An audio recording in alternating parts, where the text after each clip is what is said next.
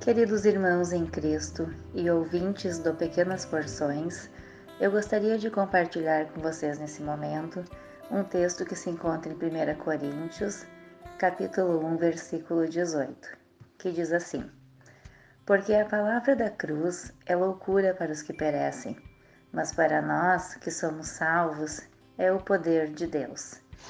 Essa palavra da cruz, ou seja, o próprio Evangelho de Jesus, ele é loucura para o mundo, para os que perecem, porque não pode ser explicado dentro dos padrões humanos da sabedoria humana. Aliás, no cristianismo há uma clara divisão entre as coisas naturais e as espirituais, e infelizmente nem todos conseguem compreender as coisas espirituais.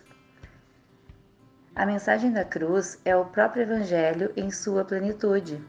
Isso significa que a palavra da cruz é a revelação de Deus centrada na obra de Cristo, isto é, na encarnação e a crucificação de Cristo. A mensagem da cruz fala unicamente do nosso Senhor e Salvador. Na mensagem da cruz não há espaço para nenhuma ou qualquer habilidade ou realização humana. A mensagem da cruz não é aprazível ao ser humano. Ao contrário, a mensagem da cruz, ela também não é uma palavra de autoajuda. Quando a mensagem da cruz é pregada de forma plena, ela é motivo de ofensa. Sim, muitas vezes ela chega a ofender, porque ela trata com o pecador. Ela expõe a miséria do homem e a sua total incapacidade de salvar-se a si mesmo.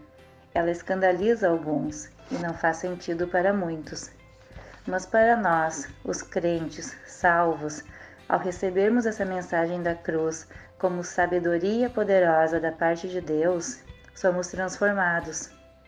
Os salvos não têm mérito algum na salvação, pois os méritos são todos de Cristo. E nós recebemos a mensagem da cruz para a salvação, porque primeiro fomos chamados pela graça divina do nosso Senhor, como está em Coríntios 1, 24. Glórias a Deus, né, irmãos, por esta mensagem da cruz, por essa palavra que pode muitas vezes assustar, escandalizar, trazer medo para alguns, mas para nós ela é poder de Deus.